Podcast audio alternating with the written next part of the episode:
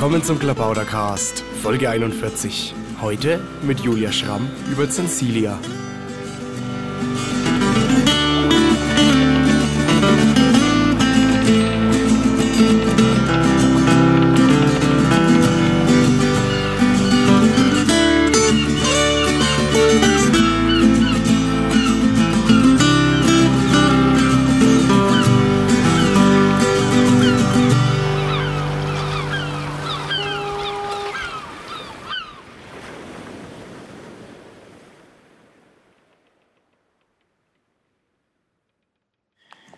Willkommen zum Klabautercast. Heute mal wieder über Skype. Ich hoffe, dass die Qualität mitspielt und ich spreche mit Julia Schramm alias La Printemps. Hallo Julia. Hallo Martin. Und es geht heute um Zensilia. Ja, wer oder was ist denn Zensilia, Julia? Das ist der Spitzname von Cecilia Malmström, Kommissarin in der EU oder verantwortliche Kommissarin in der EU-Kommission. Und äh, die hat im März 2010 eine Direktive vorgeschlagen äh, zum Schutz von Kindern vor sexuellem Missbrauch, vor sexueller Ausbeutung und ja, es heißt auch Kinderpornografie in der Direktive selber. Und ähm, da sieht sie halt das ähm, Instrument der Netzsperren vor auf europäischer Ebene. Und weil das natürlich, äh, wie wir ja in der Zensursula-Debatte ähm, schon rausgearbeitet haben, einfach ein Zensurinstrument ist, hat sie dann den Spitznamen Sensilia bekommen. Das ja. ging recht fix. Also ich würde es dann Zensilia aussprechen, damit man das Zensur darin auch hört.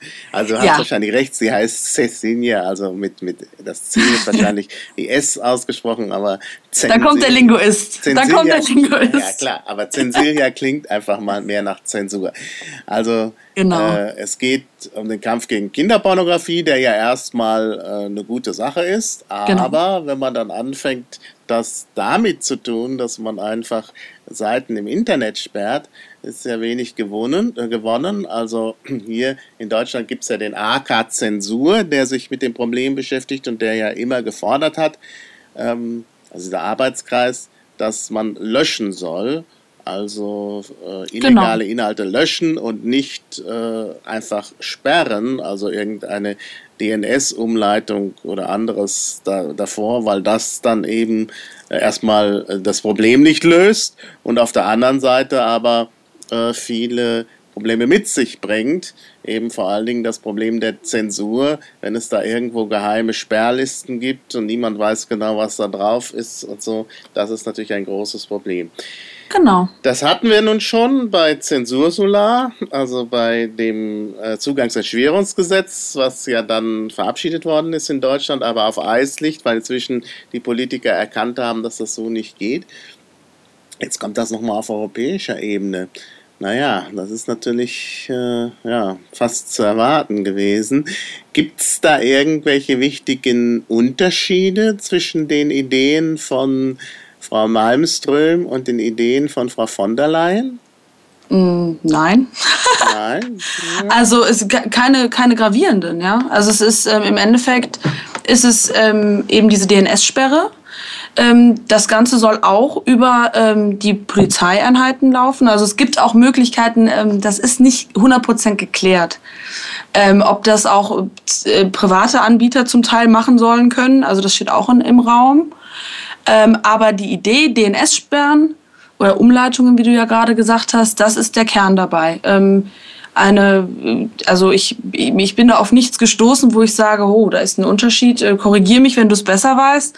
Na, Aber ich glaube, da ist schon noch ein Unterschied, äh, der darin besteht, dass für die EU ja Kinder äh, nicht Kinder so im deutschen Sinne sind, sondern die Kindheit bis zum 18. Lebensjahr. Ja, geht. genau. Und wenn man Ach dann so. noch sagt, es gibt auch diesen Fall der Anscheins, also Jugend- oder Kinder-Anscheinspornografie, ist das ja auch ein Hebel, der ja jeder Art von Pornografie äh, irgendwie äh, möglicherweise auf die Zensurliste setzen lässt. Und äh, wenn man schon so weit ist, dann äh, gelangt natürlich alles Mögliche auf die Zensurliste. Ja klar, also diese Direktive hat noch weitere Probleme. das, was ja. du gerade angesprochen ja, ja. hast, da, ja, da geht es ähm, die Definition von was ist Kind und so weiter, das ist noch, das ist klar. Das ist diese Direktive ist ja ein ganzes Paket, ähm, weil diese das, äh, was es auch schwierig macht, ähm, die, die Netzsperren anzugreifen, ja, auch innerhalb der Kommission, innerhalb des Rates, innerhalb des Parlamentes,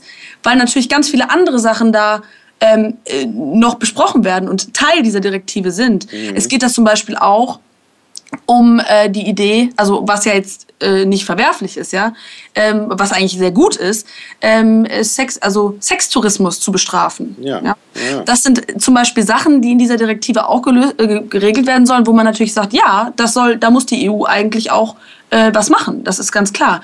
Und es mhm. ist halt ein Aspekt und äh, was diese Netzsperren ähm, sind da halt reingeraten aus ähnlichen Gründen, wie wir das ja auch schon in der Debatte in Deutschland erlebt haben, einfach um im Prinzip zu sagen, ja, aber die Kinder. Es ist doch für die Kinder und um die Debatte einfach tot zu machen. Aber so inhaltlich, also dass man jetzt irgendwie sagt, okay, wir stellen das jetzt auf rechtsstaatliche Füße, ja, dass man zum Beispiel nur sperren kann, wenn das ein Richter erlässt. Mhm. Das wäre ja nochmal eine ganz andere Debatte. Ja, ja, ja. Oder wenn die Listen nicht geheim, sondern öffentlich sind, dann wird dann immer gesagt, ja, dann ist das ja Verzeichnis für äh, Interess Leute, Interessierte, die, die interessiert ja. sind. Aber äh, wenn man das dann auch sofort löscht, ist das doch nun auch gar kein, wäre das ja kein Problem. Ne? Genau, also das, ähm, da ist kein Unterschied, ja. Hm. Da ist kein, äh, so von der Vorangehensweise der Netzsperren selber ist kein Unterschied. Was da jetzt noch in Richtung, was du angesprochen hast, Pornografie, äh, inwiefern jetzt quasi das Internet grundsätzlich ge ja, gesäubert werden soll hm. von was auch immer, ähm, das zeigt, also ich finde, das sieht man jetzt zum Beispiel auch schön in der Debatte um ähm, Schwarzer Kachelmann, ja, wo es dann um BDSM ging, wo dann auf einmal gesagt wurde, das ist aber böse, ja, das ist verwerflich. Mhm. Ähm, also das ist ja eine, eine, eine allgemeine Tendenz, die man halt beobachten muss, natürlich. Aber jetzt ähm, ist es natürlich in erster Linie äh, dieser Netzsperrenaspekt, der ist quasi eins zu eins, oder die Ideen, wie man die auch umsetzt, was das für Netzsperren sein sollen, was dahinter steckt, ist quasi eins zu eins. Ähm, ja, genau. Also das ist äh, ja auch der, der wichtige Punkt. Also äh, geheime Sperrlisten, das darf es nicht geben und dagegen muss man ankämpfen. Äh, genau. Die anderen Sachen sind natürlich auch problematisch, äh, also diese etwas seltsame Definition von Kind und so, genau. aber das sind natürlich Details. Also der eigentliche Punkt, äh, äh gegen den man kämpfen muss, sind halt äh, Sperren, äh, die mit Hilfe von geheimen Listen zustande kommen bei denen man nicht genau weiß, was da alles draufkommt, gegen die, gegen die es keine Einspruchsrechte gibt. Also dieser Aspekt ist natürlich äh, genau. Es gibt da auch es gibt da auch verschiedene Projekte ähm, oder Versuche, wo Leute einfach äh, Seiten auf Sperrlisten gesetzt haben. Also ich habe das jetzt nicht, ich habe das nicht im Detail nachverfolgt, wie die das genau gemacht haben, aber die haben dann einzelne völlig unverfängliche Seiten auf diese Sperrliste gesetzt und das ist auch nicht kontrolliert worden. Also dieses, das haben ähm, Briten, in, in, Großbritannien ist das passiert. Ähm, also das, da gibt es auch wirklich die Versuche, wo man sieht, dass das so nicht funktioniert. Mal abgesehen davon, diese Sperrlisten, die liegen zwar, also die werden, kommen zwar schon in die Öffentlichkeit, aber die zeigen eben auch, also der AK Zensur, den du ja auch schon angesprochen hast, der wertet die ja auch, also ist dabei, die auch auszuwerten. Äh, da muss man einfach sehen, da sind dann auch keine, also die Kinderpornografie ist da nicht in der, in der Überzahl, ja.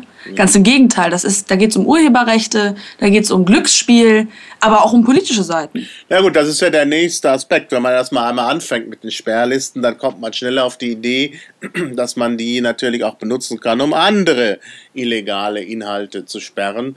Und äh, das kann dann sehr schnell sehr problematisch werden. Vor allen Dingen, indem Dinge für illegal erklärt werden, ohne dass da ein Richter drauf guckt. Klar. Das ist, ähm, das ist der Knackpunkt dabei. Also ich habe das schon in einem, in einem Piratencafé mit ähm, äh, Gedankenstücke gesagt. Ähm, Rechtsstaat ist kein Ponyhof. Ja. Das heißt, wir haben uns verpflichtet, nach rechtsstaatlichen Prinzipien diesen, diese Gesellschaft zu organisieren. Und ja, der Kampf gegen Kinderpornografie ist unglaublich mühsam. Das haben die, die, ähm, die Auswertungen und äh, so weiter gezeigt. Aber wir müssen denen trotzdem auf, auf festen Füßen ja, äh, kämpfen. Und natürlich ich meine, in anderen Bereichen geht es ja wunderbar. Ja? Die, so, die sogenannten Phishing-Seiten sind ja innerhalb von zum Teil 48 Stunden vom Netz. Ja, genau. Das da geht es. Wenn's um, wenn wirtschaftliche Interessen hinterstehen, dann geht es.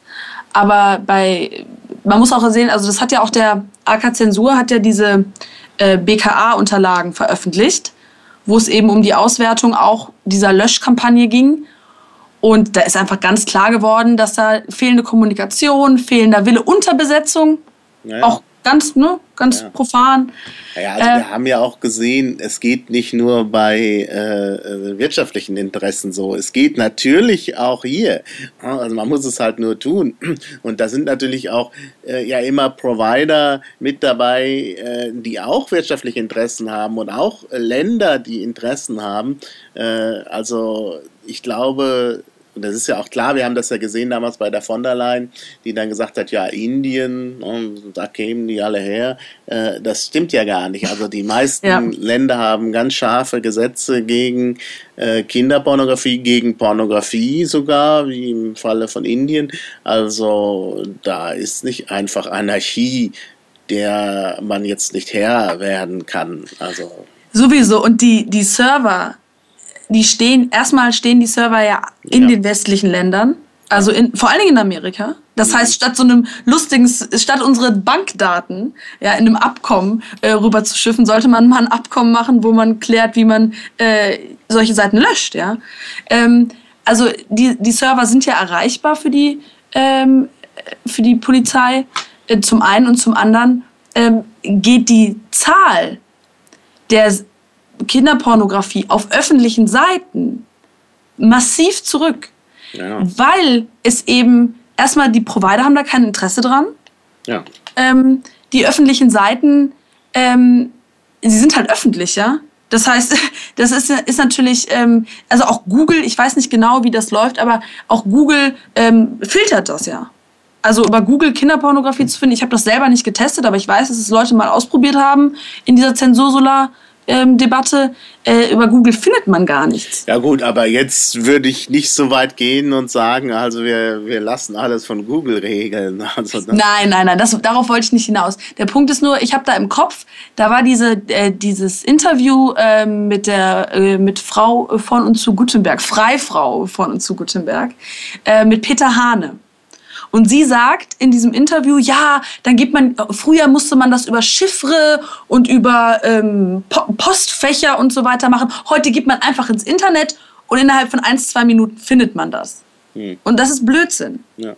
Das, ist, das ist einfach, das stimmt nicht. Also man muss trotzdem noch in diese, ja, in diese Szene rein. Man muss in diese, in diese Gruppe rein. Äh, das ist ja ein geschlossener Kreis. Da muss man in Foren und so weiter. Und da da, da kann man, also das Automatisieren, ich weiß auch gar nicht, wie das gehen soll. Ich bin kein Informatiker, ich bin Politologin, aber ich weiß, ich kann mir das gar nicht vorstellen, wie man ähm, in diesem, in dieser Szene, das ist ja eine richtige Szene, äh, wie man da automatisiert irgendwelche ähm, Filterungen ein, einbauen kann. Also das ist, also im Internet, ne, in Foren oder im Chat oder so, das ist ja völlig abstrus. Ja. Und naja, sicher. Also das ist schon sehr seltsam mit, den, mit der Zensur. Also da, also mit den Netzsperren. Also da hängt äh, sicherlich vielleicht noch ein anderes Interesse dahinter, dass man eben generell das Internet umbauen will. Und äh, ja, da müssen ja. wir natürlich sofort äh, was machen, denn das geht natürlich nicht. Das ist nee. Internet plötzlich umgebaut. Ich denke, ich denke, das ist, das ist so, das sind die Ideen, die so einen Herrn Bosbach treiben, ne? Mhm. Die so, ja, ja, ja diese klar. anarchische, unkontrollierbare Etwas, das schwarze Loch Internet, ja? Ja, nee, also das äh, verstehe ich irgendwo, dass das äh, Herr Bosbach oder die CDU der Meinung ist, ja, wir müssen jetzt äh, irgendwie die Welt verbessern, den Staat verbessern, die Menschen durch den Staat erziehen und das brauchen genau. wir da genau. also ein Internet, was staatlich kontrolliert ist. Das ist so ein bisschen die Ideologie der CDU, das, das passt ins Bild. Ich frage mich aber, wie jetzt auf europäischer Ebene so jemand wie äh, die Frau Malmström, die ja nun, wenn ich das richtig sehe, eine Liberale ist, wie kommt die auf so eine Idee, äh, da was zu machen mit Netzsperren. Also es, es passt irgendwie gar nicht. Also ich glaube, ähm, was man auf europäischer Ebene nicht verkennen darf, ähm, ist ähm, die unterschiedlichen politischen Kulturen. Das heißt, Frau Malmström ist ja jetzt ähm, kommt, ist ja Schwedin mhm. und kommt aus einem Land, wo der Staat nicht als böse empfunden wird. Das heißt, wir gerade mit der national, äh, nationalsozialistischen Erfahrung haben ja so diese Idee, die Grundrechte als Schutz vor dem Staat. Ja, das ist ja so die, der Kern eigentlich des Grundgesetzes. Und das ist in Schweden nicht der Fall. Mhm. Das ähm, ist ein interessanter Aspekt, ja. Also ich meine, ich glaube grundsätzlich, also ich meine, ich sage auch nicht, dass das jetzt hier in der Bundesrepublik der Staat besonders böse ist, aber der Staat an sich ist immer äh, hat, birgt immer die Gefahr in sich, dass er das Individuum marginalisiert und Individualrechte äh, verletzt. Deshalb braucht man ja eben solche Grundrechte, wie sie im Grundgesetz stehen und ein Verfassungsgericht. Genau. Und so weiter. Klar. Klar, das ist, und natürlich haben, hat gerade auch ähm, die deutsche politische Kultur, die ist so geprägt von diesen beiden totalitären Erfahrungen, ja, oder diesen beiden diktatorischen Erfahrungen, ähm, wie man das immer so gerne ähm, ähm, bezeichnet, dass ähm, im Prinzip diese Idee, ha, der Staat ist tendenziell böse oder der Staat ist, äh, muss sein, ja, er, er, aber er hat die die, ähm, die, die Möglichkeit, mich zu, mich zu ja, marginalisieren, ja, wie du das gerade äh, gesagt mhm. hast. Das ist in der, in der deutschen politischen Kultur viel tiefer verankert, auch in den Eliten, in, vor allen Dingen in den Medieneliten, viel tiefer verankert, als es in Schweden der Fall ist. Aber oder ist, auch in, ja, oder auch? Oder auch in Großbritannien. Also das sieht man äh, witzigerweise. Ähm, die, die Briten haben ja keinen Personalausweis. Das heißt, die, die sagen, Leute, was ist mit euch los? Ja, wie in Deutschland. Wie könnt ihr einen Personalausweis haben? Ein Skandal. Ja, aber im gleichen Moment sag, äh, sagen die Parlamentarier und auch die ähm, die ähm, äh, politische Kultur ist Netzsperren viel off also steht ihnen viel offener gegenüber, als wir das tun. Also das mhm. sieht man halt an den Parlamentariern. Ich hab, ich war im Mai in Brüssel bei einer Veranstaltung zum Thema Netzsperren und wie man die lobbymäßig verhindern kann. Ja, also quasi ein Lobbytreffen für Anti-Netzsperren-Aktivisten. Und die haben das sehr schön dargestellt, dass auch innerhalb der grünen Fraktion, innerhalb der liberalen Fraktion, auch innerhalb der SPD-Fraktion oder der Sozial sozialen ähm, sozialistischen ja. ah, ähm, Fraktion. Sozialdemokraten, oder? Sozialdem ja, auch Sozialisten, also so eine. Ja, ja, so eine gemischte Gruppe da in Europa. Genau. Ähm, es sind ja auch dann noch ein paar andere, wo die sonst sehr ähm, liberal und auch ähm, äh, freiheitlich äh, orientiert sind, die bei den Netzsperren jetzt nicht so das Problem sehen. Also ich glaube, das ist auf europäischer Ebene ähm, wirklich ein äh, großer Faktor. Ähm, also die, die Grünen-Fraktion hat unheimliche Probleme, ihre Fraktion auf Linie zu bekommen. Ja? Also sind dann jetzt Leute wie äh, der, äh, der Grüne äh, Jan-Philipp Albrecht, der ja da sehr aktiv ist, ähm, der, der sagt, der wirklich jetzt versucht, seine eigene Fraktion davon zu überzeugen, dass sie auch geschlossen dagegen stimmen. Ja? Also das sind so, äh, das, zumindest war es im Mai so. Ich weiß nicht, wie es jetzt, ähm, wie es jetzt der Fall ist, aber ähm, das ist natürlich auf europäischer Ebene ähm, viel komplizierter, weil da einfach ganz andere Mentalitäten aufeinanderstoßen. Mhm. Aber hat man nicht den Eindruck, dass eigentlich in Europa auch so eine gewisse Liberalität zu finden ist? ja, klar. Also, na gut, ich meine, Freiheit schreiben sie sich alle auf die Fahne. Ja, ähm, und ich glaube auch, dass ähm, Freiheit wirklich äh, schon die Idee und der Wille ist. Ja? Ähm, und äh, man hat einfach, man sieht ja schon, also das Europäische Parlament macht ja auch gute Sachen im Prinzip, ja, und sie versuchen ja auch gute Sachen, also ähm, und versuchen auch gegen die Netzsperren vorzugehen, ja, ähm, so ist es ja nicht, ähm, aber es ist halt immer noch ja, die Mehrheit ist halt ähm, konservativ. Ja, also im Prinzip hat die Mehrheit auf europäischer Ebene ist halt auch bei der C quasi in CDU-Händen, ja. Mhm. Und die haben halt, das ist eine Mischung aus, ja, so ein bisschen Patriarchat, ja, ein bisschen ähm, Autorität von, ähm, also autoritäre Vorstellungen, ähm, die halt dann de facto mit Freiheit kollidieren. Ja, ja. Aber das, das, also das merken die oft selber nicht. Also das, ich, ich finde, Herr Bosbach ist ja immer ein sehr schönes Beispiel. Weil man ihm, man merkt ihm an, er glaubt das wirklich, was er sagt. Also er ist da wirklich von überzeugt und er glaubt wirklich, dass mit dem, was er sich, ähm, was er da vorschlägt oder wofür er argumentiert, dass er damit die Gesellschaft wirklich freiheitlicher und besser und ähm, schöner, angenehmer gestalten kann. Ähm, und ich glaube, das ist auf europäischer Ebene sehr stark der Fall. Was man natürlich auch nicht verkennen darf, sind nochmal zwei Aspekte. Zum einen, es gibt keine europäische Öffentlichkeit. Ja, ja. ja. Das heißt, dass man da irgendwie gebündelt irgendwie ähm, auch Druck auf, also darüber überhaupt diskutieren kann. Ja? Wie stellen wir uns das Internet auch auf europäischer Ebene vor? Das ist halt kaum möglich. Und zum anderen, und das ist wirklich ein trauriger Aspekt, ist ähm, ja, die Musik, also die sogenannte Content-Industrie, die halt Netzsperren will. Und zwar so legal wie möglich, so schnell wie möglich, so effektiv wie möglich. Und die jetzt die Kinderschutz, nee, im Prinzip die Kinderschutzbünde, die sonst eigentlich nie Aufmerksamkeit bekommen. Ich meine, das, was die sagen, interessiert sonst niemanden. Und die bekommen jetzt Geld und Aufmerksamkeit von der Musikindustrie, weil die sagen sich jetzt, wow, super, die können wir uns vor den Karren spannen. Also das hat Christian Engström auch in seinem Blog dokumentiert, wie die also wirklich systematisch diesen ja, Europä europaweiten Innocence in Danger Verein, wo ja auch die äh, Freifrau von und zu Gutenberg engagiert ist, äh, wie die den systematisch wirklich instrumentalisieren. Und dadurch wird so dieser, dieser Freiheitsgedanke in Europa äh, pervertiert irgendwo. Also da hat man einfach so eine Zange im Prinzip. Ja. Ne? Ja, klar, also diese beiden Aspekte sind sicherlich ganz wichtig. Die fehlende Öffentlichkeit und diese Instrumentalisierung. Ja, ist denn da nicht die Möglichkeit, ich meine, die Piratenpartei könnte sich doch vernetzen, äh, das tut sie ja auch, also gibt es da irgendwelche äh, Aktionen auch gegen Censilia jetzt irgendwie koordiniert auf europäischer Ebene.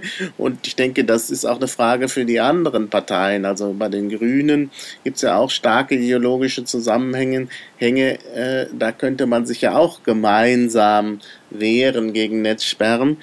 Bei der SPD ist sicherlich schwieriger weil ja eben diese Europafraktion äh, sehr unterschiedlich ist und da auch groß vor allen Dingen. Ja, da vor allen Dingen auch Parteien dabei sind, die durchaus auch für einen starken Staat sind. Ja. gut, bei der Europäischen Volkspartei, also dem CDU-Pendant, ist ja eh, also da wird man kaum mobilisieren können gegen Netzsperren. Bei den Liberalen könnte ich mir das gut vorstellen.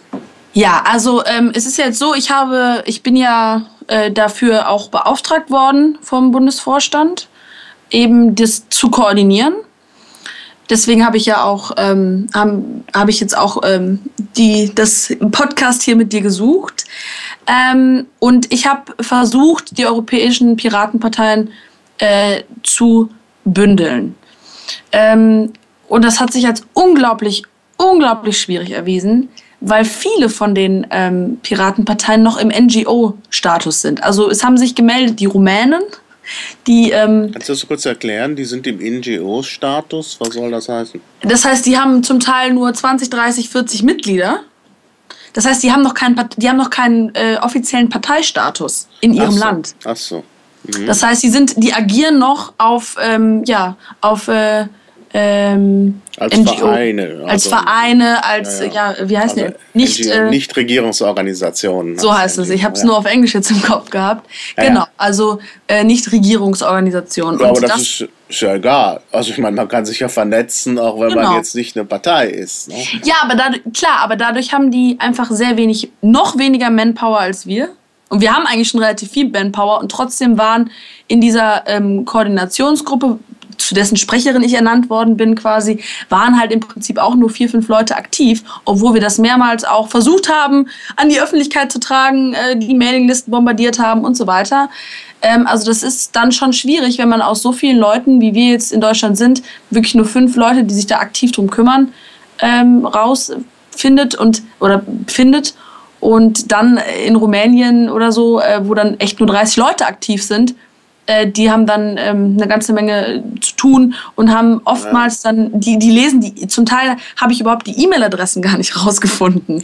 Ja? ja. Ich habe zwar unseren, ich habe zwar unseren Koordinator dafür angeschrieben und so, ich habe auch, wie gesagt, ich habe ja Rückmeldungen bekommen, ich habe auch die PPI, ange also die äh, Mailingliste der Internationalen Piratenpartei, aber das ist alles noch so im Werden und äh, wir haben ja jetzt die Woche eine Aktion gestartet, Cult of Sensilia ähm, und haben aufgefordert, äh, die Parlamentarier zu kontaktieren. Also die anzurufen, die zu, zu mailen, haben dafür einen Brief vor, ähm, vorformuliert, den man halt dann copy und pasten konnte, wenn man wollte, haben die Adressen rausgesucht, weil nächste Woche, aber da kann ich gleich noch was zu sagen, und ähm, einfach um den Dialog zu suchen, um auch von außen darauf einzuwirken. Und ich habe auch einen Brief bekommen, eine Antwort von Frau Petra äh, Kammer-Ewert, äh, Mitglied der SPD, die im Kaltausschuss, also Kultur und Bildung,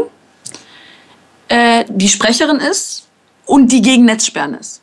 Mhm. Die sich also im, deswegen haben wir die äh, Aktion Cult of Sensilia genannt, ähm, weil ähm, quasi die Meinung des Kaltausschusses ähm, auch für, die, für den ähm, Hauptausschuss, nämlich den ähm, für ähm, bürgerliche Freiheiten, Justiz und Inneres.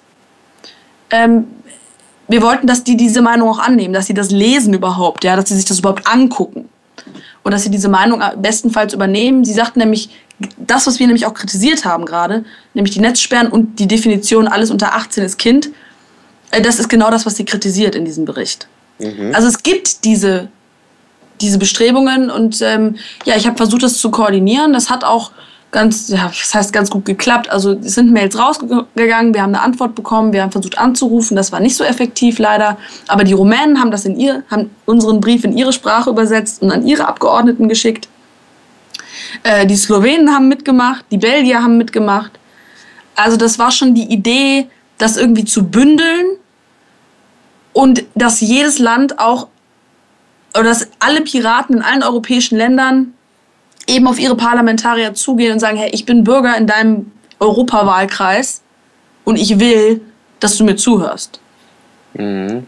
Das war schon die Idee, aber es ist, es ist unglaublich mühselig. Es ist sehr mühselig. Das ist wirklich, ähm, muss ich leider sagen. Also. Ja, aber gut, da sind natürlich jetzt auch unsere Hörer gefragt und die Piraten allgemein und nicht nur die Piraten. Also ich finde wirklich, genau. ich meine, ich kann mich zwar auf die Grünen da nicht mehr verlassen. Wir haben das ja mehrfach gesehen, dass mhm. da Dinge schiefgehen. Jetzt auch wieder der Herr Bütikofer, der dann, dann plötzlich für, dieses, äh, für diesen Gallo-Bericht äh, stimmt und so. Naja, aber wie gesagt, äh, ich denke, dass man da trotzdem äh, sich auch noch Verbündete außerhalb der Piratenpartei äh, suchen müsste. Genau, das haben wir auch gemacht. Doch welche, auch, auch, bei, auch bei den Liberalen. Ah ja, genau, die Liberalen, Entschuldigung, das habe ich, bin ich gar nicht mehr drauf eingegangen. Also äh, Verbündete haben wir uns so noch gesucht, AK-Zensur, ähm, Mogesverein und so weiter. Wir schicken jetzt auch nächste Woche, fährt einer von uns äh, Piraten nach Brüssel und unterstützt bei der Anhörung äh, und der Überzeugung der Parlamentarier eben den Mogisverein. Also das ist natürlich, er fährt schon als Piratin, aber der Mogisverein hat gesagt, schickt uns ein, wir brauchen einen. Bei den Liberalen, ja, die Liberalen. da naja, sitzen, das da Problem sitzen halt ist, dass die Frau Malmström selber Liberale ist. Ne? Ja, aber da sitzen natürlich dann Leute wie Silvana Koch-Merin drin. Naja. Ja? Na, aber auf der anderen Seite sitzt da ja auch dieser Alvaro drin, der genau. ja nun auch sich schon in der Vergangenheit äh, positiv hervorgetan hat, was das Bürgerrechte angeht. Genau, er hat zum Beispiel die äh, Written Declaration 12, mit der ja die, ähm, mit der ja ACTA versucht wurde zu bekämpfen oder ein kleiner Schritt schon gemacht wurde in Richtung ACTA-Bekämpfung, ähm, hat er ja auch initiiert. Diese Leute muss man, das sind natürlich die Wackelkandidaten. Ganz klar. Die Liberalen kann man immer am, quasi am Schlawittchen packen und sagen, hey, wo seid ihr liberal, ja? Seid mal liberal. Das stimmt. Also ähm, in, dem, in diesem Ausschuss, der nächste Woche, wo nächste Woche die Anhörung ist zum, zum Thema dieser Direktive und wo anschließend dann das Europaparlament äh, entscheidet, ob sie die Direktive annehmen oder nicht. Sitzen auch unglaublich viele aus, dem, aus der ähm, liberalen Fraktion und die muss man natürlich nochmal gesondert anschreiben. Das ist ganz wichtig. Also ähm, die sind halt wirklich die Wackelkandidaten. Da ist immer die Chance, okay, vielleicht stimmen sie doch. Also die suchen sich das ja auch immer aus. Ja? Mal sind sie dann eher ähm, der EVP zugewendet und manchmal dann eher den, den, den, dem linken Spektrum. Aber in der Vergangenheit haben sie sich leider eher dem, dem konservativen Spektrum angepasst. Das sehen wir, das sehen wir auch hier in, in Deutschland, was mit der FDP passiert. Ja, ja, klar, das ist so eine Tendenz, ja. Also liberal ist anders. Ich komme ja selber von der FDP, ja, ich oute mich hiermit jetzt nochmal, ähm, weil ich eben auch dachte, okay, ich bin liberal, ähm, was jetzt? Und dann äh, war ich bei der FDP und habe halt festgestellt, die sind halt ähm, nur liberal, wenn es darum geht, ihr eigenes, ihren eigenen Wohlstand, ihre eigene Situation zu schützen. Da sind sie ganz plötzlich ganz furchtbar liberal. Aber wenn es dann, also da gibt es natürlich immer hier Jimmy Schwarz zum Beispiel, äh, Jimmy Schulz, ähm, der sitzt ja im Bundestag jetzt, aber der ist ja auch ein, ein positives Beispiel von Piraten, ähm, äh, von Liberalen, die auch mit Piraten in Kontakt stehen, ja, zum Beispiel. Und wo auch das Gedankengut eigentlich ähm, ähm, sehr ähnlich ist. Aber es ist halt wirklich, was noch hinzukommt, ist, viele interessiert das gar nicht. Also das fand ich eigentlich am erschreckendsten, als ich mit ähm, Mogis gesprochen habe. Also es ist der äh, Missbrauchsopfer gegen Internetsperrenverein. Äh, die meinten so, äh, auch die, die Liebe, also auch die, die ähm, freiheitlich gesinnten Parlamentarier, wollen wir es mal so ausdrücken, die sich halt gegen Netzsperren aus, die eigentlich Netzsperren nicht gut finden, selbst die ähm, gehen gar nicht, haben gar nicht irgendwie großartig vor, äh, in die Anhörung zu gehen oder die interessieren sich da nicht wirklich für. Also die sagen so, ja, ich finde Netzsperren nicht gut, aber es ist jetzt viel wichtiger, dass ich mich da und darum kümmere. Oder dass ich jetzt äh, meinen Einfluss, also wenn wir jetzt auch hier darüber reden, darf man ja nicht vergessen, da gibt es ja noch ganz andere Probleme auf europäischer Ebene, die dann halt schnell mal in den Vordergrund geraten, ne? wo dann Netzsperren einfach wegfallen, also runterfallen. Wo die sagen, ja, ja, das ist zum Schutz der Kinder, das passt schon. Mhm. Ja, ja. Naja, das ist, das ist die eine Gefahr, dass äh, das zu wenig Aufmerksamkeit bekommt äh, und, und, und, die Gefahr nicht erkannt wird, insbesondere bei Leuten, die das Internet nicht so gut kennen, ne, das ist ja klar.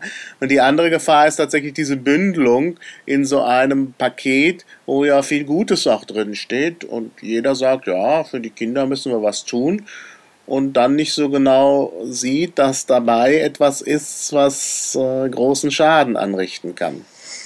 Ja, das ist, äh, also ich meine, grundsätzlich ist, kann man, ist, ist quasi eine Regel, eine Direktive, die von der Kommission vorgeschlagen wird, wird verabschiedet. Hm. ACTA wird verabschiedet. Das äh, denke ich, ähm, ich denke, SWIFT ist verabschiedet worden. Ähm, also ich denke, die einzige Chance, die da besteht, von den Bürgern, auch von den Parlamentariern, äh, von der Öffentlichkeit, ist da quasi Lobbyarbeit zu machen. Ich meine, das passiert ja, das haben wir ja, in Deutschland haben wir es ja jetzt wunderschön, quasi schon ähm, äh, mustergültig bei, den, ähm, bei dem Energiekompromiss in Anführungsstrichen erkennen können. Das heißt, die haben gesagt, okay, wir wollen diese Regelung und das schließt jetzt diese Brennelementsteuer ein, etc. pp. Das, das Paket ist ja verabschiedet worden, aber völlig pervertiert ja? und völlig, ähm, völlig äh, modifiziert im Sinne der Atomlobby. Mhm. Und das passiert im Prinzip mit jeder Direktive. Eine Direktive wird ja schon, die wird ja schon monatelang wird die ja erarbeitet von der Kommission, auch immer in Rücksprache mit dem Rat und mit dem Parlament. Dann wird die vorgestellt und dann wird die auch verabschiedet. Die einzige Chance, die besteht, ist dann, dass die Interessengruppen sich draufstürzen und versuchen, einzelne Formulierungen, einzelne Absätze rausstreichen zu lassen oder umändern zu lassen. Ja. Ich, ich, glaube, das ist auch, ähm, da habe ich auch gestern noch ein Gespräch drüber geführt, äh, der Unterschied zwischen dem Prozess und dem Ergebnis. Das heißt also, es kann ja sein, zum Beispiel, dass der Bütikofer sagt, er wird, er wird ja noch eine Erklärung liefern. hat er ja auf Twitter angekündigt. Ja, das dass er sagt, gespannt. Ja, genau. Dass er sagt, ja, ich habe da zugestimmt, weil ich habe an der und der Stelle schon das und das erreicht an Verbesserung. Hm. Und jetzt muss ich zustimmen, weil die Leute auf mich zugegangen sind und ich dann was verändern konnte. Also das ist ein Prozess, der, glaube ich, auch schwer zu vermitteln ist in der Öffentlichkeit. Zu sagen, hey, wenn das einmal auf dem Weg ist, dann bleibt nur noch Modifikation. Mhm. Abschaffen. Deswegen SWIFT abschaffen ja, ist, eine, ist eine Forderung, die, die wird es nicht geben. Also das wird nicht passieren. Mhm. Ähm, naja, aber man kann ja wirklich weitgehend modifizieren. Also man kann zum genau. Beispiel bei dieser Direktive einfach mal den Netzsperren-Aspekt rauslassen. Ne? Dann ist ja immer noch der Rest des Pakets da. Oder man schreibt löschen. Ne? Ganz genau, ganz ne? genau. Also das, ähm, das, das ist die Möglichkeit, die da ist. Also ich denke, so wie ich den, ich meine, der Gesetzgebungsprozess in der Europäischen Union, oh, Hilfe, ich bin Politologin und ich habe meinen Schwerpunkt nicht auf der EU, deswegen fällt mir das schwer. Aber es gibt ganze Studiengänge, die sich nur quasi mit der Funktionsweise der Europäischen Union beschäftigen. Das heißt, soweit ich diesen Gesetzgebungsprozess bisher verstanden habe, ist es so, dass halt das Parlament Änderungsvorschläge einreichen kann. Und die werden jetzt in den nächsten Wochen entschieden. Ich denke, äh, dass von der Grünen und den von den Grünen und von den, äh, ja, den ähm, Sozialdemokraten da Vorschläge eingereicht werden. Die Frage ist nur, ob die Parlamentarier diese Änderungsvorschläge dann annehmen und sagen, okay, wir stimmen dieser Direktive zu, wenn die und die Änderungsvorschläge drin sind. Das heißt, es ist auf jeden Fall noch wichtig, die nächsten Wochen auch die ähm, Parlamentarier an, zu kontaktieren. Also die Liste steht, wir haben die auf der Piratenseite, da wird auch am Sonntag nochmal ein Aufruf kommen, wo ich das nochmal genauer erläutere ähm, die nochmal zu kontaktieren und zu sagen, hey, Netzsperren sind kontraproduktiv. Es ist ja nicht so, dass sie, sie sind, wie wir wissen, sie sind ineffektiv, sie sind leicht zu umgehen. Ähm, das wissen wir alle schon, aber sie sind auch kontraproduktiv, weil sie eben ähm, quasi Symbolpolitik betreiben im Sinne von, oh, jetzt haben wir ja ein Mittel gegen Kinderpornografie, jetzt müssen wir ja die Polizei nicht besser ausstatten. Wir brauchen ja jetzt kein internationales Abkommen mehr, was sich den Kampf dagegen, äh, was sich den Kampf gegen Kinderpornografie auf die Fahnen schreibt, ja. Also das ist, das ist wirklich eine Gefahr, die auch von den, von den ähm, Netzsperrengegnern in Brüssel klar gesehen wird. Aber es ist halt, die Leute wollen es halt auch zum Teil einfach nicht hören. Also es interessiert sie dann nicht und sagen, ja, ich muss mich aber jetzt hier mit den CO2-Emissionen äh, beschäftigen oder mit der ähm, Arbeitsmarktpolitik oder was auch immer, ja. Ja. Jetzt sag doch noch mal konkret, du hast gesagt, nächste Woche sind ein paar Sachen. Was ist jetzt an Aktionen geplant? Also die nächste Woche ist die Anhörung zu der Gesetzesinitiative ähm, der Kommission im Parlament quasi. Also im Hauptausschuss für, also Liebeausschuss heißt er, ähm, Bürgerrechte, ähm, Justiz und Inneres. Und da ist geplant, also wir haben einen Piraten jetzt, das ist auch in der letzten Vorstandssitzung beschlossen worden, einen Piraten hinzuschicken, den wir unterstützen können. Ähm, das ist der Fabio äh, Reinhardt. Ähm, der wird da vor Ort sein und mit Mogis und so weiter eben auch in der Anhörung sitzen. Und die Aktion, die jetzt geplant ist, ist zu sagen, wir ähm, kontaktieren erstmal die Parlamentarier selber weiter, rufen, versuchen die anzurufen, aber unterstützen auch Mogis und Fabio im, ähm, in der Anhörung. Die werden da einen Skype-Raum für aufmachen, wir werden da ein Pad für aufmachen, dass man eben äh, in der Anhörung ähm, recherchieren kann zum Beispiel. Ja? Also dass sie äh, in der Lage sind, ähm, äh, die Fragen besser fundiert äh, besser zu fundieren. Das geht ja alles ganz schnell in solchen Anhörungen. Das heißt, da könnte, versuchen wir nochmal die Piratenbasis irgendwie zu, ähm, äh, zu äh, mobilisieren, um da Unterstützung zu leisten. Und natürlich ähm, im Nachhinein, also dann nächste Woche immer weiter ähm, Druck aufbauen. Wir versuchen die ganze Zeit auch Öffentlichkeit zu generieren, aber es ist einfach nicht möglich. Ich habe jetzt, wir haben jetzt nochmal überlegt, ob wir vielleicht noch eine Aktion so ähm, äh, analog zu äh, Faces Against ACTA. Aber da sind wir auch noch nicht auf den grünen Zweig gekommen. Also es ist halt alles ähm, sehr, also es ist wie im Zeitraffer, ja. Es ist, die Sachen passieren und wir sehen das und versuchen irgendwie dagegen anzukämpfen, aber es ist halt wirklich ähm, Sisyphus-Arbeit, ne? Ja, ja, gut. Also Sisyphus wäre ja völlig vergeblich. Ich hoffe, dass es völlig vergeblich ist. Okay, das stimmt. Ich bin auch jetzt ein bisschen äh, negativer. Äh, ich mache es ja trotzdem. Also auch wenn ich ähm, da wirklich äh, kritisch gegen, gegenüber der Wirksamkeit bin, äh, mache ich es trotzdem. Ähm, was man jetzt konkret machen kann als einzelner Zuhörer, wenn man jetzt irgendwie ähm, ähm, motiviert ist, auch dagegen was zu machen, ist halt wirklich in erster Linie äh, die Parlamentarier zu kontaktieren, anzurufen, E-Mails zu schreiben, Briefe zu schreiben, ähm, über Twitter, die sind auch zum Teil auf Twitter, sie zu terrorisieren. Also es geht wirklich darum, dass man denen sagt, hey, das ist wichtig, wir müssen darüber reden und ihr habt die Chance, äh, das zu verhindern. Ja? Ja. Ähm, naja, du terrorisieren wollen wir sie nicht, aber wir wollen uns dazu Wort melden, ja. Ja, das ist natürlich jetzt ein bisschen äh, flapsig ausgedrückt, aber ich habe, wie gesagt, schon eine positive ähm, Rück-, also Mail von ähm, der SPDlerin bekommen, die gesagt hat, ja, super, ihr bestärkt, also ich bin jetzt bestärkt, dass der Kampf, dass ich den richtigen Weg gehe, dass es der richtige Kampf ist, dass ich weitermachen will. Und ähm, ich denke, das ist eine Chance, ja. Also ich glaube schon, ähm, dass man den einen oder anderen Parlamentarier da überzeugen kann. Und was bei Gallo zum Beispiel der Fall war, da haben ja schon, das war ja knapp. Das mhm. muss man ja mal sehen, das war ja wirklich knapp. Also da haben äh, wirklich viele gegengestimmt. Kannst du vielleicht mal kurz umreißen, worum es geht? Wir haben das jetzt schon zum dritten Mal erwähnt und vielleicht weiß nicht jeder Hörer, was ist da immer mit diesem Gallo auf sich? Also Gallo ist eine französische Politikerin und es geht im Endeffekt, die hat diesen Bericht vorgestellt und das ist, das ist halt das Problem. Ich glaube, deswegen haben viele zugestimmt, weil es keine wirkliche Verbindlichkeit hat. Und es geht um äh, äh, Urheberrechtsverletzungen im Internet und die Bestrafung dessen.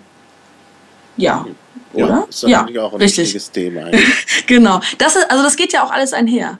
Und ich glaube auch, die Debatte, also ich habe jetzt auch versucht halt in, in die Debatte zu treten mit hier Frau von und zu Guttenberg und ähm, habe auch deutsche Medien versucht zu kontaktieren und ähm, weil der Missbrauch von Kindern und der Vertrieb dieses dokumentierten Missbrauchs, wie man es ja eigentlich nennen sollte, haben nichts mit Netzsperren zu tun.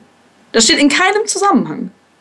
Mhm. Dieser Zusammenhang wird künstlich hergestellt, äh, um eine Agenda durchzudrücken, die nicht mal von den Kinderschutzbünden selber wirklich verfolgt wird. Weil die gut, also wenn man auch, wie, wie die, die, die Gutenberg, wenn man die sprechen hört, da merkt man auch, okay, äh, die hat sich damit nicht wirklich beschäftigt. Also sie hat ja gute Ansätze, wenn es um Kindesmissbrauch geht, wenn es darum geht, Kinder zu schützen oder die eigenen Kinder zu bestärken, auch Nein zu sagen und solche. Also sie hat da gute Ansätze, ja, psychologisch und so weiter. Aber vom, von der Technik her ähm, und von dem Internetaspekt her, da hat sie sich wirklich einfach einen Bären aufbinden lassen. Ne? Aber da wird halt nicht, das ist halt schwierig darüber zu diskutieren. Also da kommt auch kein Feedback. Also ich habe da schon versucht, mich da Barbie. Ja. Jetzt höre ich dich nicht mehr. Tja, das ist schlecht. Hallo? Hallo? Moral Barbie? Jetzt bist du wieder da. Nein? Ja, wir haben jetzt richtige Skype-Probleme hier. Hm. Oh nein. Jetzt bist Hallo? du wieder da. Ja, jetzt sag noch mal, was du sagen wolltest. bei der Frau von und zu Gutenberg. Ähm, ja gut, ich weiß jetzt nicht, was davon angekommen ist und was nicht, aber ich sage einfach dann nochmal. Ja. Ähm, also das Problem ist, dass sie ja gute Ansätze hat. Sehr gute Ansätze. Zum Beispiel fand ich total faszinierend. Sie hat gesagt, ähm, Kinder müssen sieben bis acht Erwachsene ansprechen, dass sie ähm, ja unflätig berührt worden sind oder dass sie ähm, missbraucht worden sind, bevor ihnen jemand glaubt. Ja? Also diese Debatte ist ja, ist ja wichtig und gut, aber die hat nichts mit Internetsperren zu tun. Gar nichts. Das steht in keinem Zusammenhang. Dieser, wird, dieser Zusammenhang wird vollkommen künstlich erstellt. Und da versuchen die Debatte auch zu beleben und zu sagen, ja, dann reden Sie doch mal mit mir, ja. Dann bin ich eben jetzt die Piraten-Barbie gegen die Moral-Barbie, ja. Reden Sie doch jetzt mal bitte mit mir. Ähm, und äh, ich unterstütze ja grundsätzlich, was Sie sagen. Das ähm, ist halt nicht fruchtbar. Die sind halt dann schon sehr verbohrt irgendwo und auch dann, ich meine, ich weiß auch gar nicht, wer denen erzählt, dass Netzsperren toll sind. Also ich, ich, ich, ich frage mich das wirklich. Ich meine, das, von der technischen Seite her äh, gibt es da ja eigentlich keine Argumente für. Die kennen das Internet nicht und dann wird ihnen irgendwas vorgeführt, eben auch von Leuten, die was durchsetzen wollen und dann sagen sie alle, oh, das ist ja furchtbar, da muss man was machen. Also ich kenne das äh, so ein bisschen aus meiner äh, Jugend, als ich hier Schülerzeitungsredakteur war, da war ich mal eingeladen, auch bei der Bundesprüfstelle für jugendgefährdende Schriften. Da kriegt man dann so einen Infofilm und danach ist man total für den Jugendschutz, weil das alles ganz furchtbar ist. Ne? Wahrscheinlich okay. ist das auch gut und richtig so. Nur äh, wenn man sich halt nicht auskennt mit dem Internet, kriegt dann irgendwas vorgeführt, dann sagt man natürlich, oh ja, wir müssen da jetzt was machen. Und dann äh, kommt es zu solchen äh, ja. Ja, obwohl, also da muss ich auch, ich war ähm, Anfang 2009 habe ich äh, ein Praktikum bei der FDP im Landtag gemacht, mhm. aber psch, nicht verraten. Und da war ich in der Anhörung vom Hauptausschuss zum Thema Netzsperren. Mhm. Und ich bin da auch rausgegangen und war voll überzeugt. Mhm. Und ähm, meine, meine damaligen, äh, mein damaliger Freund, Informatiker seines Zeichens, musste mir erstmal wieder den Kopf gerade biegen und sagen, Julia, bist du irre? Aber also der Punkt ist, ich verstehe das. Da sitzen dann BKA-Leute und ähm, da sitzt dann irgendein, irgendein Professor, äh, der zum Thema Pädophilie, der dann erzählt, wie irgendwie zwei Monate alte Kinder missbraucht werden und so weiter.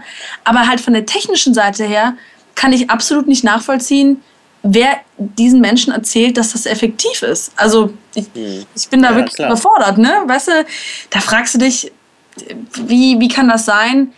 Obwohl wir wissen, dass die Zahl zurückgeht, der öffentlich, also der, der Kinderpornografie auf öffentlich zugänglichen Seiten. Wir wissen, dass sie, ich meine, es gibt eine Internetseite, das ist der, der das, da bin ich fast zum Stuhl gefallen, wo man die geblockte Seite eingibt und dann wird die einem unblockiert angezeigt. Solche Seiten gibt es schon. Mhm. Also, das ist äh, völlig irre. Ich habe das nicht nachgeprüft, weil wir ja zum Glück diese äh, Sperrstruktur ja. nicht haben, aber ich habe das in dem, in dem, ähm, ich habe das nachgelesen halt. Ähm, also scheint so zu sein. Und ja, ich hoffe, wir können dann das, was du nachgelesen hast, auch verlinken. Dann, ja, äh, äh, das ja. Ist, steht alles in dem sogenannten EDRI-Report. Äh, das ist der ähm, European Digital Rights ähm, mit an der Spitze Joe McNamee, der ganz fleißig und ähm, der hat auch an dem Brief mitgeschrieben übrigens, den wir verfasst haben, der ganz fleißig und aufopfernd in äh, Brüste gegen Netzsperren kämpft. Und der hat ein Buch, also ein kleines Booklet geschrieben über 16 Seiten oder 20 Seiten oder drei, ich weiß nicht genau, wo das halt alles super komprimiert mit Zitaten. Ist auch eine wunderbar, wunderbare Argumentationshilfe. Mhm. Äh, wir haben aber auch einen Argue-Liner nochmal überarbeitet für die europäische Ebene. Der ist auch im Wiki zu finden. Sehr schön. Ja. Ähm, also wir haben da schon einiges, also an Arbeit geleistet, vor allen Dingen textlicher, in textlicher Hinsicht. Ähm, und äh, ja, das heißt, wer uns da noch unterstützen kann oder will, der ähm, findet uns äh, im, im Wiki auch äh, Cecilia Malmström, ist, heißt die Seite. Aber wir haben auch auf der Piratenseite ähm, unter äh, Zensur, Netzsperren EU haben wir jetzt eine Seite wo ähm, wir da auch auf dem Laufenden halten. Und ja, da kann man auch meine Kontaktadresse finden, aber man kann mich auch natürlich auf Twitter ansprechen. Auf Twitter gibt es dann noch äh, Sensilia2010, der wird auch von uns betrieben, der Twitter-Account, der auch Informationen weitergibt. Also, ähm, ja, das, das ist doch ein guter Aufruf. also, jetzt wissen alle, wie sie dich kontaktieren. La Printemps auf Twitter. Äh, deine Wiki-Seite verlinke ich und so. Ja, und äh, dann natürlich äh, Zensilia 2010, klar. Ja. ja, das ist halt auch, ich habe halt mit den ähm, auch Leuten aus Brüssel gesprochen, mit den, ähm, mit den Aktivisten und Lobbyisten gegen Netzsperren. Und die meinten halt, das ist das, was die Piratenpartei leisten kann. Irgendwie Öffentlichkeit generieren, Druck aufbauen. Das wäre also der Aufruf, der jetzt hier, den ich am Ende nochmal ähm, gerne weitergeben würde. Ja, schön. Ja, dann danke ich dir für ich dein Engagement dir. und äh, für das Gespräch. Und dann Dankeschön. hoffe ich, dass viele Leute noch mitmachen. Ja, Tschüss. wunderbar. Dankeschön. Tschüss.